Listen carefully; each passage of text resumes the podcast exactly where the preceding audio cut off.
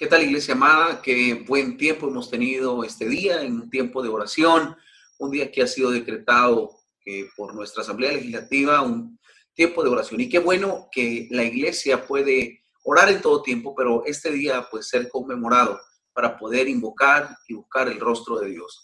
Sin duda alguna, edificadores, estamos viviendo una etapa en nuestra nación, en nuestro país, alrededor del mundo entero, donde lo único que nos queda es buscar el rostro de Dios. Este día, pues, me atañe predicar su palabra eh, y poder introducirme a esto. Y hay ciertos detalles en los cuales yo quiero introducirte hoy a la, palabra. Y quiero que podamos establecer cuando eh, Dios de repente viene y, y, nos lleva a nuevos tiempos, a nuevos lugares, a lugares de conquista, o nos quiere mantener en la cima o en ciertos puntos claves, hace ciertos requerimientos, hace ciertas solicitudes, hace ciertas definiciones existen ciertos parámetros para que nosotros como hijos de Dios podamos vivir o, estar en, no un régimen, sino en un modelo o una cultura de vida que nos establece Dios para poder mantenernos, sostenernos, alcanzar eh, y poder ser en el tiempo predecibles o sostenibles en lo que nosotros hacemos. Quiero que podamos abrir la palabra de Dios esta eh, tarde y podamos compartir esto. Josué 24, 14. Dice, leemos la palabra de Dios en el nombre del Padre, del Hijo y del Espíritu Santo. Dice la palabra de Dios de la siguiente manera, ahora pues temed a Jehová y servirle con integridad y en verdad. Y quitad entre vosotros los dioses a los cuales sirvieron vuestros padres al otro lado del río y en Egipto, y servir a Jehová. Quiero volver a repetirlo para que este pasaje nos quede súper clave o súper claro a nosotros. veamos esto. Josué 24, 14 dice, ahora pues temed a Jehová y servirle con integridad y en verdad. Y quitad de entre vosotros los dioses de los cuales sirvieron vuestros padres al otro lado del río y en Egipto y servir a Jehová. Quiero iniciar en, en este punto donde Dios siempre establece una ruta clara. Jamás, iglesia y edificadores, jamás Dios te dará una ruta que tú no, que, no sea clara, que tú no puedas entender. Inclusive a Abraham cuando le dijo, vete de tu tierra y de tu parentela a la tierra que yo te mostraré, le dio una orden inicial, le dijo, vete, le dijo, sal.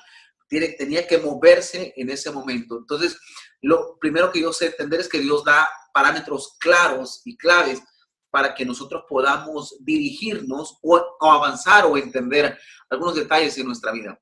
Lo que sucede es que a veces despojarnos de un estilo de vida o de una manera de vivir es sumamente difícil.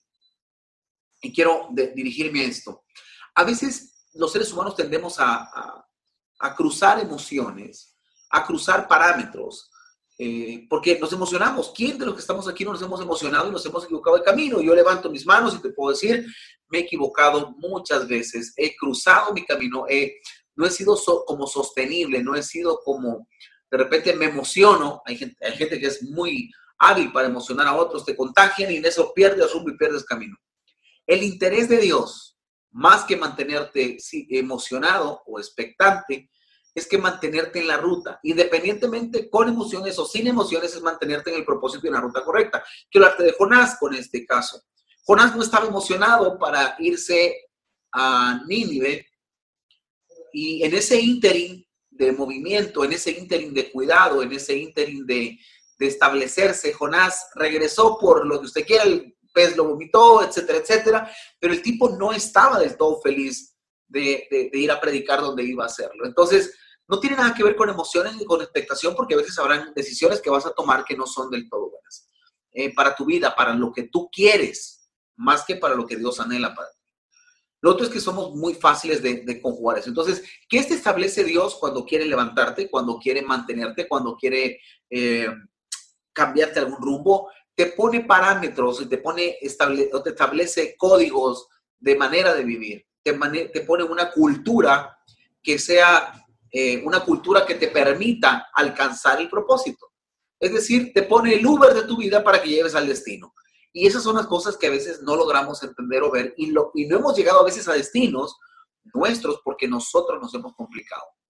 Quiero hablarte de ti, iglesia, edificadores. ¿Cuánto nos hemos complicado en ese destino? ¿Cuánto nos hemos complicado en esa ruta? ¿Cuánto nos hemos complicado en este tiempo? ¿Cuánto nos hemos complicado por decidir nosotros? ¿Cuánto nos hemos complicado por mezclar emociones, porque, por querer creer que hemos oído la voz de Dios, mas no la hemos escuchado? Y simple y sencillamente a veces son corazonadas nuestras o cosas que nos hacen sentir bien. Y eso no es el punto. Creo que debemos de aprender a definir. Y quiero que vamos el pasaje dice, ahora pues, temer a Jehová. Y cuando hablaba de temer, estaba poniendo un parámetro, le estaba diciendo, miren señores, ustedes saben que ya viene un tiempo de definición, ya alcanzamos, ya vencimos, ya hicimos. Entonces, el pueblo necesita realmente definirse y temer a Jehová. ¿Cuántos de los que estamos acá tenemos que entender y aprender que es un tiempo del temor de Dios? O sea, de plano aquí es un basta. De plano que aquí es un alto de Dios. De plano que aquí Dios nos está diciendo, necesito ya que el temor sea exclusivo. Necesito ya que el estilo de vida sea muy exclusivo. Y tú quieres alcanzar tus sueños. Tú quieres permanecer en la etapa de vida. Quieres ser sostenible en el tiempo. O tú quieres buscar o alcanzar un propósito nuevo. Temed a Jehová. Temer a Jehová es como el, parámetro esencial, principal para poder alcanzar o ser sostenibles en el tiempo. El temor de Dios, eh, que nos lleva a principios de sabiduría, como lo dice Proverbios 1, 7, que el principio de la sabiduría es el temor a Jehová. Y yo creo que tener claros que el temor a Dios me hace sabio, que el temor a Dios es el producto de que algo me gobierna, de que algo tengo yo internamente para ser, para poder decirle temo a Dios. Cuando nos nosotros nos cuesta temerle a Dios. Y a veces creemos que el temor simplemente es un respeto o una veneración. Pero la Biblia habla que muchas veces tenemos que tenerle miedo, temor y temblor. Porque Dios es un Dios de amor, pero también es un Dios de fuego consumidor. Y iglesia amada, el hecho de ponernos un parámetro de temerle a Dios es algo que tú no puedes ocultar. Por favor, tú que me estás viendo el día de ahora, aprende a temerle a Dios. ¿Quieres alcanzar tus logros? ¿Quieres alcanzar tus metas? Aprende a temerle a Dios tenle miedo a Dios. Y hablo de respeto, hablo de honra, hablo también de decir, Señor, sé que puedes acabar con mi vida, pues si yo peco, porque la paga del pecado es muerte. Entonces, temerle a Dios lleva implícito muchas características y el temor a Dios es un principio fundamental, clave para poder alcanzar detalles en nuestra vida, propósitos, bendiciones, inclusive bendiciones que no las alcanzamos por la falta de temor a Dios. El temor a Dios yo lo veo como una, como una llave que te puede abrir muchas puertas. Un día estos estaba eh, en la empresa y me entregaron una llave y me dijeron, esta llave sirve para todas las cajas fuertes. Cuando yo logro descifrar que esa llave abría todas las cajas fuertes, a mí me parecía absurdo y dije, ah, será. Porque la llave individual de cada una de estas no abría, esa se llamaba la llave maestra. Y tal cual fui a probar todas y esa llave abría todas las, las, chapas de las cuales yo necesitaba. Ahora, yo te pregunto algo, ¿el temor a Dios crees que será una llave que abre muchas puertas, que es la llave maestra para alcanzar? Te podría decir que el 99.99.99999% para alcanzar todo lo que te propongas. Prácticamente es todo en tu vida. Es el 100% para poder alcanzar. Si tú no tienes esa llave maestra del temor a Dios, por más que sigas insistiendo en que me gusta, que quiero, que sueño, que hago, no lo vas a lograr.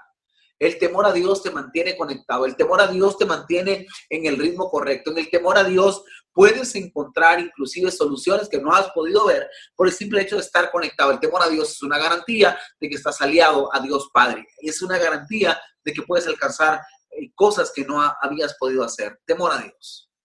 ¿Cuánto nos cuesta el temor a Dios? Quiero contarte testimonio de cuántas bendiciones perdimos, muchos, y he perdido yo por el hecho de no temerle a Dios. Porque a veces el temor a Dios creemos que es congregarnos, no es cierto. A veces confundimos el temor a Dios con orar, no es cierto. A veces confundimos con pasar leyendo la Biblia, que es el temor a Dios, no es cierto. El temor a Dios es hacer su bendita voluntad. El temor a Dios es mantenernos en el estado. Obvio que no estoy diciendo que es malo leer la Biblia, que es malo orar, es buenísimo, pero el temor a Dios es aquello que me, me, hace a mí mantenerme en la ruta correcta y siendo la persona que Dios quiere que yo sea. Temor a Dios. El temor a Dios que me permite estar con vida, me permite estar latente en lo que yo hago. El temor a Dios es algo que me pone un fundamento como un estilo de vida. ¿Cuál es tu estilo de vida hoy? ¿Le temes a Dios? O le temes cuando te conviene, le temes cuando quieres, le temes solo cuando sientes la preocupación o cuando ha llegado el desánimo a tu vida o cuando la economía te ha golpeado, o le temes solo cuando estás en aflicción. ¿Sabes cuándo es un parámetro que no le temes siempre a Dios? Cuando siempre tu vida corre tras el pecado, cuando siempre tu vida corre tras un modelo de vida, cuando siempre tu vida corre tras un cigarrillo, una cerveza. En esta cuarentena, ¿cuánta gente no ha bebido? Está viendo las redes sociales de muchos. Preocupante ver que están con su cigarrito, con su cervecita. No le temes a Dios, empieza a tenerle temor a Dios. Personas que no están haciendo lo correcto delante de Dios. Y temerle a Dios también significa hacer las cosas que Dios le gustaría que tú hicieses para alcanzar el propósito por el cual Él te envió a esta tierra. Temer a Dios. Fundamento, el temor de Dios. Ahora dice, y servirle con integridad.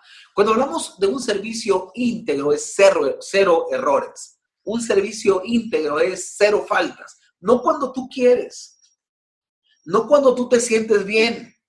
No solo cuando tú te sientes animado a hacer las cosas ¿Cuánto nos ha pasado? Bueno, te quiero contar que hoy todo el día hemos pasado nosotros grabando, tras grabando, tras grabando y trabajamos también y tenemos hijos también y atendemos negocio también. O sea, nos toca movernos por todos lados. Nos toca hacer iglesia, nos toca atenderte. Muchos de ustedes hemos estado en consejería esta semana, he tenido más de seis consejerías esta semana y nos ha tocado platicar, orar por la gente, pero hoy me viene esto lo que te voy a decir. El servicio íntegro a Dios es cero errores. Íntegro es completo íntegro es que logra de muchas partes lograr eh, aliarse. ¿Cuántos de los que estamos aquí por el cansancio a veces, ah, no quiero encender, no quiero ponerme en línea, lo voy a ver después, no me voy a congregar? O, ay, diezmar, ah, hacer, adorar, no, yo creo que no. Y estás ya pensando en la excusa correcta para no servirle a Dios, para no adorarle a Dios, para no compartir de Jesús. ¿Por qué? Porque simple y sencillamente no quieres dar un servicio íntegro. Tú quieres alcanzar. Voy a ponerte el fundamento, el temor a Dios. Ahora te voy a poner otra vara. Quieres alcanzar un poco más y tener más y ser de aquellos que mantienen un ritmo de vida, un estilo de vida para que Dios los siga bendiciendo continuamente y te siga mostrando siempre el propósito divino. Sírvele con integridad. Sírvele cero errores Sírvele firmemente. Hace poco compré una computadora y mi esposa me dice, mira, suena por aquí, mira, suena por acá. Y no me, no me sentía cómodo y yo dije, bueno, ¿será que será hacer errores? Hablo por teléfono y me dijeron, sí, lo que pasa es que es una máquina refurbished o reconstruida. Y yo dije, ah, metí la pata. Pero me dice, funciona como una nueva, pero sí va a tener algún su tipo de error, pero tendría, no tendría que fallarle. Cero errores. Dije yo, para la próxima, cero errores. estar pagando por algo que no sea cero errores. Y aquí yo quiero decirte esto con todo mi corazón. De plano, hacerte cristiano para seguir todavía luchando con tentaciones de, de primer nivel, de lo más básico, de lo que dejaste cuando empezaste a buscar a Jesús. Seguir luchando con el tema más básico de vida, porque lo acomodaste ya tu vida y se volvió un estilo de vida. Como cuando eras radical en el Evangelio y se te olvidó y ahora ya permites de todo, simple y sencillamente porque oyes que otros predicadores te dicen que lo puedes hacer, entonces tú crees que puedes hacerlo. No se trata de quiénes hablamos, se trata de quién habló de, Dios mismo estableciendo parámetros de vida íntegra, de servicio íntegro, cero excusas, cero errores. Es una entrega completa, es una entrega de fundamento, es una entrega de principio, es una entrega donde no puede existir un margen de error. ¿Te imaginas tú decirle, Señor, mira, yo te voy a ser fiel, pero solo déjame fallarte una vez a la semana? O Señor, mira, yo quiero todas las bendiciones, pero tienes que saber que yo así soy y así me compraste, voy a vivirte fallando toda la vida. Yo creo que, no digo, una cosa es caer en pecado y otra cosa es vivir en pecado. Yo estoy hablando de aquellos que no tienen una vida íntegra por no querer salir del pecado que a veces tenemos. Hablo de querer vivir una vida como que estuviera en santidad con todas las bendiciones y los beneficios y cero responsabilidades de una vida íntegra en el Señor. Primer fundamento, temor a Dios. Segundo, servirle íntegramente. ¿Cómo le estás sirviendo a Dios? Pastor, ahorita estoy en la pandemia, no puedo servirle. Claro que puedes servirle. Claro que puedes compartir tu pan. Claro que puedes agarrar el teléfono y llamarle a otros. Claro que puedes honrar a tus líderes. Claro que puedes. Hay gente que ya no, de verdad, con todo el corazón, no se congregan. Valió todo. Como que nunca conocieron de Jesús, como que nunca desconocieron a sus pastores, como que nunca tuvieron una iglesia. Claro, te congregas en una, buscas otra, y pastor, yo estoy conectado en la iglesia en línea, y que Jesucristo es el amo y Señor del mundo. Totalmente de acuerdo, pero tienes pastores locales, tienes una iglesia local, no puedes perderte la visión. Y si te perdiste la visión, nunca fuiste de esta visión. Simple y sencillamente, si lo vas a hacer, defínete y tienes que ser íntegro en tu entrega y en tu servicio. Eso es el trabajo de Dios. Dije, temer a Dios y servirle con integridad o servirle en fuerte, eh, de, una manera muy eh, genuina. Ahora dice en verdad. Servirle con integridad y en verdad tiene que ver, y cuando yo analizaba esta palabra, de la palabra en verdad, es que no podemos adoptar modelos que se parezcan, tienen que ser los modelos originales. No puedes adaptar modelos que sean muy parecidos o que no nos va a ir bien o no, eh, yo creo que esto puede sonar bien o puede hacerse bien. Tiene que ser lo genuino. ¿Cuánto nos cuesta hacer lo genuino? ¿Cuánto nos cuesta luchar por lo genuino? ¿Cuántos eh, hoy en día hemos tenido problemas por no tener lo genuino? Yo he contado la historia del celular que un día me vendieron hace años, de años, de años por Apple. Y la, la manzanita se parecía, nada más que la mordida la tenía el otro lado y no me había percatado. Y no solo eso, cuando lo encendí me di cuenta que no era Apple. No era Apple con doble P, era Apple con una P. Ya me había dolido, me había confundido, ya había pagado. Bueno, ¿cuánto de tu servicio no es lo original? ¿Cuánto de tu entrega no es lo genuino? ¿Cuánto de tu estilo de vida no es lo genuino? ¿Cuánto de lo que tú haces no es lo que parece ser? ¿Cuánto de lo que tú te entregas hoy por hoy? Solo sos críticas. Solo criticas todo, criticas el sistema, criticas tu iglesia, criticas pastores, criticas líderes para que lo hacen y allá. Y tú eres don perfecto, doña perfecta. No estás actuando en verdad. No estás, pero pastores, que es una realidad. Yo puedo ver gente que es así, que es Entonces no estás haciendo tu trabajo como cristiano genuino. Si miras el error en otro, ayuda, pero no critiques, no hables. Sé genuino. Que tu servicio sea con integridad y en verdad. Tú sabes que criticar es malo y lo practicas. Tú sabes que estar hablando a las personas es malo, pero lo haces en las redes sociales, tiras tus indirectas y vuelas durísimo. Hay gente que es especialista en volar duro en redes sociales. ¿Por qué no te mantienes tú al margen de muchas cosas? Miras, ora. Miras errores, ora. En todo caso, quieres ayudar, suma, pero no restes hablando. No restes dañando. Tienes que buscar, temer a Dios, servicio con integridad, pero en verdad. Y, y me suma más esto, dice, y quitad entre vosotros los dioses. Ahora, Quiero hablar acerca de quitar entre vosotros, porque una cosa es tener dioses y otra cosa es tenerlos ya revueltos, ya que sea tu estilo de vida, ya que sea tu entorno. Y aquí Dios está hablando de definición porque cuando habla de 24.15 habla de que él, él y su casa servirían a Jehová, está hablando Josué. Ahora, yo te hablo esto, iglesia amada.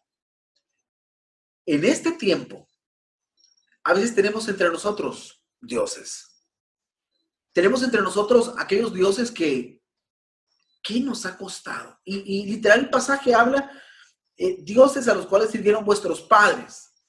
Dioses de una manera, esto lo quiero llamar como lo cultural, como lo ritual, como el estilo de vida que eh, para mí esto no es mala palabra, eh, para mí esto es mi estilo de vida y puedo seguir así. Pastor, si en mi casa es normal que se oiga esta música, pastor, si en mi casa es normal que nos tomemos todos un traguito si no tiene nada de malo, pastor. Es cultural. Calmate, judío. Pastor, somos judíos espirituales, claro, pero naciste en El Salvador. En todo caso, querés envolarte, toma a todo el chuco, toma, toma, toma a todo el de piñuel, es lo nuestro, a el de lote.